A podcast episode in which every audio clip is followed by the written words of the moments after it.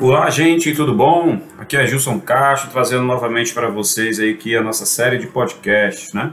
Podcasts que já fizeram 30 episódios, tivemos mais de mil visualizações desses episódios. Muito boa a satisfação aqui nossa em estar fazendo esse trabalho e estar sendo consumido aí por todos vocês. Nosso tema de hoje é jornada de trabalho e intervalos, né? Controle de intervalos de jornada de trabalho também de funcionários, né? Então, por que, que eu resolvi gravar esse podcast? Né? Porque isso é comum às pessoas, e principalmente empresários e pessoas que trabalham com departamento pessoal, terem, terem dificuldades de entender como compor uma jornada de trabalho ou como entender como é um controle de jornada de trabalho dos seus funcionários. Né? Falando especificamente aí para os nossos empresários tá? e empreendedores que vão abrir o seu negócio e desejam que é, é, contratar que, que eu posso estar falando para você? Muito cuidado com as regras trabalhistas, tá? Porque nesse, nesse meio, quem paga errado paga duas vezes, tá? Então, se você, com toda a sua boa vontade, né, você tem aí pagamentos de funcionário, contratou funcionário, você tem que ficar atento à, à regra, né? E nada melhor do que consultar o seu contador, a pessoa que está instruída para para lhe, lhe auxiliar com relação a esse tema. Então vamos lá. Uma vez você tendo contratado uma pessoa que vai trabalhar para você, carteira assinada, como a gente comumente chama regime de CLT, né? Você tem que tomar alguns cuidados, né? Principalmente a assinatura da carteira de trabalho. Se você quiser alguns temas falando sobre isso, conhecer um pouco mais, a gente tem muito texto falando sobre isso, principalmente a carteira de trabalho digital, que é uma realidade hoje no Brasil que substitui a carteira impressa, né? Não é mais a, não tem como alegar que não assinou a carteira de um funcionário por falta da sua carteira de trabalho. Essa carteira hoje ela é digital. Se você quiser saber um pouco mais, vai lá no nosso blog da Gestão Contábil, que tem vários materiais falando sobre, sobre isso. Mas se você resolveu contratar, o primeiro passo é assinatura da carteira de trabalho e uma definição de contrato de trabalho. A carteira de trabalho ela não substitui o contrato de trabalho, tá? O contrato de trabalho você tem especificado ali qual é a função do funcionário. Também tem na carteira, Gilson. Tem, também tem. Você vai ter no contrato de trabalho ainda horário que o funcionário vai trabalhar, sua escala de trabalho. Isso não está na carteira forma de remuneração, você pode até colocar isso na carteira também, mas você pode especificar melhor no contrato, e outras especificidades que você queira colocar com relação ao seu empregador na sua empresa. Uma vez determinado né, qual é o salário e a jornada de trabalho que esse funcionário vai exercer na sua empresa, você tem que tomar conhecimento de algumas coisas. Primeiro, a CLT ela trata né, é, que o empregado ele só pode trabalhar no máximo no máximo, uma carga horária de 44 horas semanais, né? 220 horas mensais e se você atentar bem, um funcionário só pode trabalhar uma jornada de 8 horas por dia na sua empresa, salvo alguns, alguns casos extraordinários em que você pode acrescentar até duas horas extras na jornada de 8 horas, fazendo aí um total de 10 horas trabalhadas. E tem mais detalhes para você observar.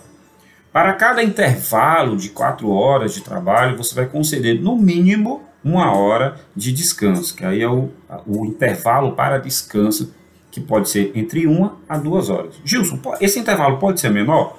Pode. Né? Depois da reforma trabalhista de 2017, esse, essa hora né, é, para descanso, que muita, muitas empregados chamam de hora para o almoço, mas na verdade é uma hora para descanso que comumente é utilizada para o almoço, ela pode ser reduzida também até 30 minutos, desde que esses 30 minutos a menos, nesse, nessa uma hora de descanso, ela seja compensada durante a sua jornada de trabalho ao longo desse seu dia, tá? Então vamos lá, convencionando, no mínimo uma hora, no máximo duas horas, pode, em casos específicos de acordo individual de trabalho, essa jornada de trabalho, essa hora de descanso ser reduzida em até 30 minutos e esses 30 minutos precisam ser compensados, ou seja, o funcionário vai acabar saindo 30 minutos mais cedo porque ele teve uma hora de, de descanso é, reduzida para, para 30 minutos, ok? Isso são para jornadas de 8 horas. Gilson, mas eu vou contratar um funcionário em que ele só vai trabalhar 6 horas por dia.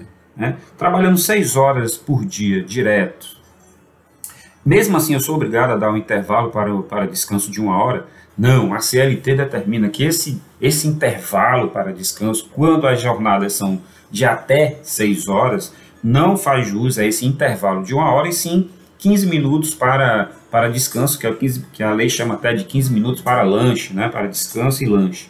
Então, é, até 6 horas você não é obrigado nem a fornecer e nem, nem a fornecer vale alimentação e nem conceder horário de descanso, a não ser esses 15 minutos de intervalo. Tá? Se a jornada ela aumentar né, até 10 horas, há que se dar também um intervalo de 15 minutos para, para essas duas horas a mais, e o empregador também fica encarregado aí de ter alguma forma de, de, de lanche ou de, de repor as energias do funcionário através de uma alimentação para suportar essas duas cargas, duas, duas horas de cargas extras a mais de trabalho para fazendo 10 horas. Então, veja bem, né, para que você não se perca aí nas, nas diversas regras que tem nesse controle de jornada.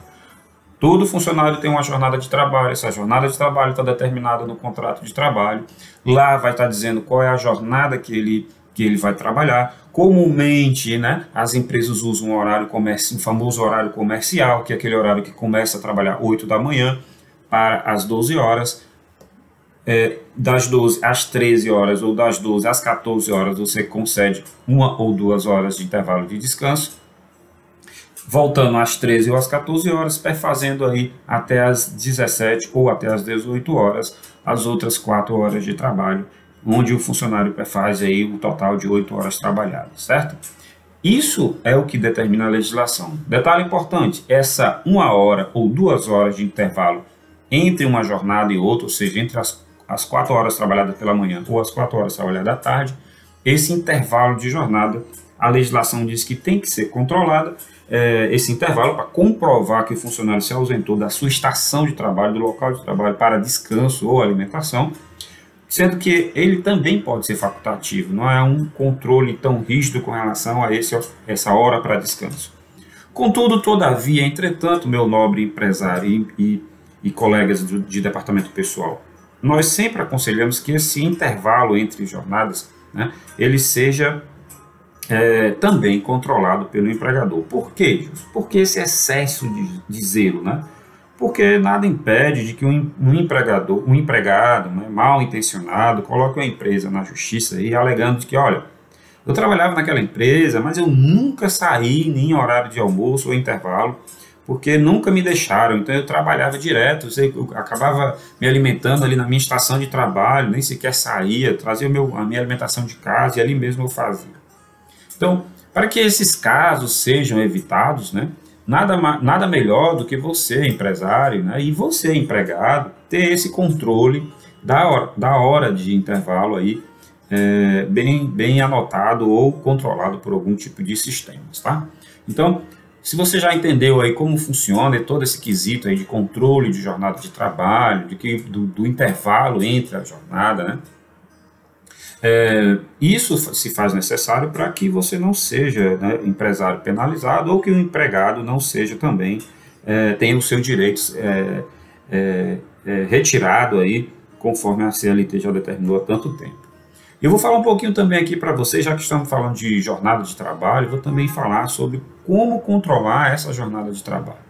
E aí você precisa entender um pouquinho o que, que aconteceu na legislação é, trabalhista, né?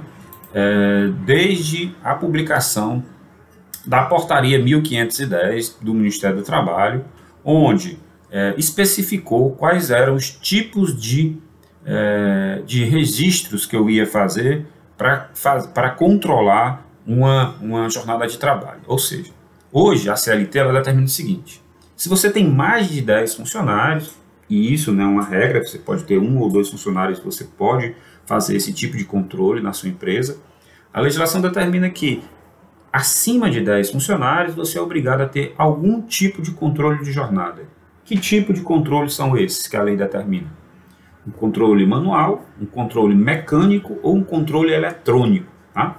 Qualquer empresa pode ter um ou ambos, ou um misto desses três tipos de controle de jornada, né? manual, mecânico ou eletrônico. Porém, existe uma portaria 1510 do Ministério do Trabalho que diz: se você escolher né, o controle de jornada é, eletrônico, você vai então ter que ter um, um sistema de registro eletrônico de ponto E a portaria 1510 ela disciplina quais são as regras para esse tipo de controle de jornada eletrônica. Existe o seguinte: nessa regra ela especifica que você precisa ter um relógio eletrônico em que as batidas devem ser captadas por, por, por algum meio, inclusive biometria, em que esse relógio não vai poder fazer exclusão de batidas, em que as horas extras lá, ou qualquer tipo de registro lá no relógio, não são passíveis de alteração. Né? Então, existe todo um, um, um, uma, umas características específicas de como implantar um controle eletrônico através da portaria 1510, que especifica, inclusive, as empresas que fornecem relógio, elas têm que ter o seu relógio homologado no Ministério do Trabalho, eles passam por testes, isso para assegurar que as batidas não vão sofrer adulteração. Inclusive, esses relógios, eles podem ter, né, é, porta USB para qualquer fiscal, na hora que chegar, o fiscal do trabalho chegar na empresa e tiver um relógio, ele pode colocar o pendrive dele lá e resgatar as batidas que devem estar de acordo com aquilo que está na folha de pagamento. Ou seja, se num relógio lá está registrando que um funcionário fez 12 horas e 20 minutos de, de extras, né, como hora extras em sua jornada, essas 12 horas e 20 minutos tem que estar na folha de pagamento lá comprovado que o empregador ressarciu ao empregado essas 12 horas e 20 minutos a mais de hora, de hora extraordinária de trabalho, como determina a CLT. Mais na frente, nós vamos encontrar, né, depois da portaria 1510, houve também a portaria 373, né, que também dava algumas possibilidades de, do, do, dos empregadores flexibilizar esse, esse batimento de de jornada de trabalho, de controle de jornada de trabalho através de um, de um sistema é, alternativo eletrônico, tá? Então, essas duas portarias, elas, é, a portaria 1510, ela cria toda a obrigatoriedade de você ter relógio, restrição de marcação de ponto, marcação automática não pode existir, exigência é, do sistema para uma autorização prévia para fazer uma, uma marcação e uma, uma, uma hora extra. É, e a portaria 373, ela cria a possibilidade de você ter sistemas alternativos de eletrônicos é, de controle, né, que também não pode ter nenhum tipo de restrição. Então, é muito interessante a gente determinar né, corretamente quais são as jornadas de trabalho de cada funcionário, e isso está colocado em algum ponto eletrônico, é, em algum relógio de controle de ponto eletrônico, ou manualmente, ou uma, uma, um livro de, de anotação de, de, de jornada, uma, qualquer forma você tem que ter para controlar isso aí. Principalmente para identificar a hora que o funcionário chega na empresa, a hora que ele se ausenta para o intervalo dele, a hora que ele retorna do intervalo, do intervalo e a hora que ele sai da empresa. Isso é muito importante, gente, porque isso evita problemas trabalhistas deveras lá na frente, quando um funcionário alegar que você não pagou uma hora, uma hora extra para ele, que você não estava ciente é, que ele estava fazendo hora extra ou que a empresa agiu de má fé, não pagando hora extra. E é lógico, para quem faz esse tipo de controle, mas não faz esse pagamento em folha de pagamento, aquele velho por fora, que no Brasil isso é uma prática famigerada, né? É, claro que isso aí, quando você for fiscalizado, se você não tiver essa prova na folha de pagamento como manda a CLT, lógico que você vai ser penalizado lógico que você vai ter alguma, alguma ação penal por parte do fiscal. Tá? E lembrando que hoje o Ministério do Trabalho ele tem um 0800 em que o empregado ele pode chegar lá e denunciar a empresa a qualquer momento e pedir uma fiscalização para para qualquer empresa, e isso é apurado e levantado por parte do Ministério do Trabalho em cada cidade, em cada região. Tá? Então, nós falamos aqui um pouquinho, gente, nesse nosso podcast, nosso 31 episódio de podcast, nós falamos um pouquinho sobre é, jornada de trabalho e intervalos. Tá? É muito bom lembrar o seguinte: existem funcionários que trabalham no horário noturno, tá? ou seja, das 22 horas da noite de um dia até 5 horas da manhã do outro dia. Como é uma jornada de trabalho que ao todo ela tem 8 horas de trabalho, né? o que, que vai acontecer? A mesma coisa do funcionário que trabalha no horário diurno, ou seja, esse funcionário que trabalha noturnamente, ele também tem direito a uma hora de intervalo na sua jornada de trabalho noturna. E o que é que isso, e o que é que isso pode trazer de problema? Vamos supor um, uma, você mora no seu prédio aí, você tem um porteiro lá, né, que não pode deixar de ter, e tem o, o porteiro que trabalha no horário diurno, o porteiro que trabalha no horário noturno. Por ele ter uma escala específica, por exemplo, 12 por 36, ou seja, ele trabalha 12 horas direto, né? E folga 36, que é um tipo de escala de trabalho também normatizada pela, pela última reforma trabalhista. Algumas, algumas profissões aqui podem ter essa jornada 12 por 36, mesmo trabalhando 12 horas ininterruptas, né? É, o funcionário noturno, nessa, nesse exemplo que eu estou dando, ele tem total direito ao uso dessa hora de intervalo para descanso. Então, Empresário, você que, que, que tem né, esse tipo de jornada noturna, você que tem funcionários, fique muito atento, você precisa ter esse tipo de controle de jornada. E você que trabalha no departamento pessoal de alguma empresa, ou você que trabalha aí com equipes e tem esse poder de controlar a jornada de trabalho de suas equipes, né, fique muito atento porque de nenhum empregado é dispensado o controle de jornada. Né? A legislação diz que acima de 10 empregados, mas veja bem, nós temos aí quase em pleno funcionamento uma, uma ferramenta chamada e-social, onde eu transmito para o Ministério do Trabalho, para os órgãos fiscalizadores, a jornada de trabalho de todos os funcionários. Então, isso vai pegar você é, é, de surpresa se você não se atentar para esse tipo de obrigatoriedade. Então, Nesse, nesse capítulo aqui do nosso podcast, nós estamos tratando especificamente desses cuidados que você precisa ter sobre jornada de trabalho e intervalos, tá? Então, ficou claro aqui para você? Se você tem dúvida, pode ir no nosso blog lá da Gestão Contábil, né? Em parceria também, muitas vezes, com a Level Treinamentos, que é a empresa de treinamentos que nós temos.